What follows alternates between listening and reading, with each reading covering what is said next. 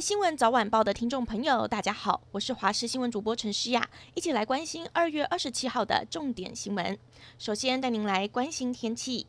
今天受到了东北季风的影响，水汽也比较多，北部东半部地区有局部的短暂雨，而中部地区、南部山区为局部短暂雨后转多云。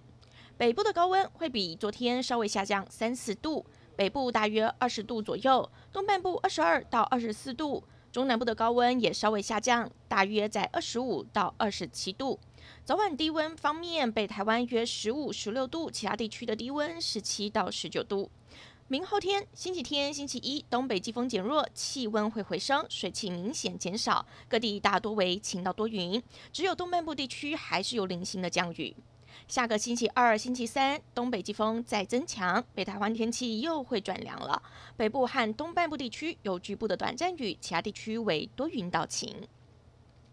今天是二二八连假的第一天，也是国道交通量最大的一天。清晨就涌现了南下的车潮，上午七点后，多处路段出现了塞车，包括了国一南下中坜到杨梅、湖口到新竹，以及国三土城到树林、三莺到龙潭。高工局原本预料国五清晨五点就会出现南下的车潮，而且要到下午的四点才疏解，国五恐怕有十一个小时都会陷入车多拥塞。不过，除了清晨六点多国五南下南港到石定时速大约四十到五十多公里之外，随后时速则可以维持六十到七十公里。至于其他的国道路段，则较为顺畅。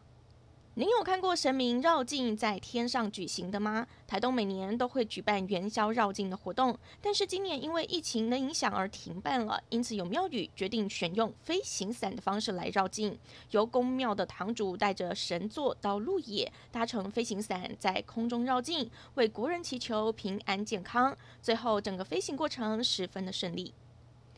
台湾外销的凤梨高达九成卖到中国，中国昨天却发布了通知，下个月开始暂停进口台湾凤梨。这一项禁令让台湾农民损失惨重。从前天晚间，我国政府就已经掌握中国要发布这一项消息。总统蔡英文和行政院长苏贞昌前天也紧急召开电话会议，同时和农委会、陆委会等单位进行了解与决策。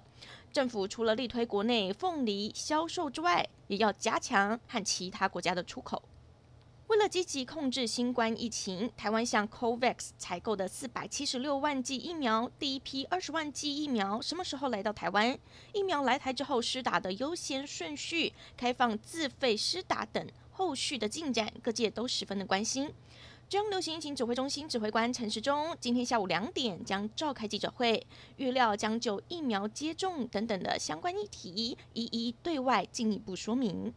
美国食品药品监督管理局的专家委员会二十六号在讨论过后无异议通过了建议紧急批准交生的新冠病毒疫苗。如果没有意外，这将是美国继辉瑞以及莫德纳疫苗之后第三款在美国批准的新冠病毒疫苗。路透报道，在获得委员会推荐之后，美国 FDA 应该会在一两天内正式批准招生疫苗。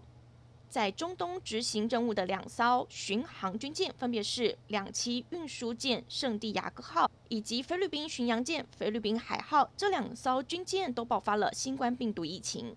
美国海军第五舰队发言人表示，两舰上面一共有一千名美国海军，当中的数十人确诊。目前染疫的两艘军舰都停泊在巴林港，确诊者则在船上进行隔离，医疗资源等事项则由当地的政府负责协调。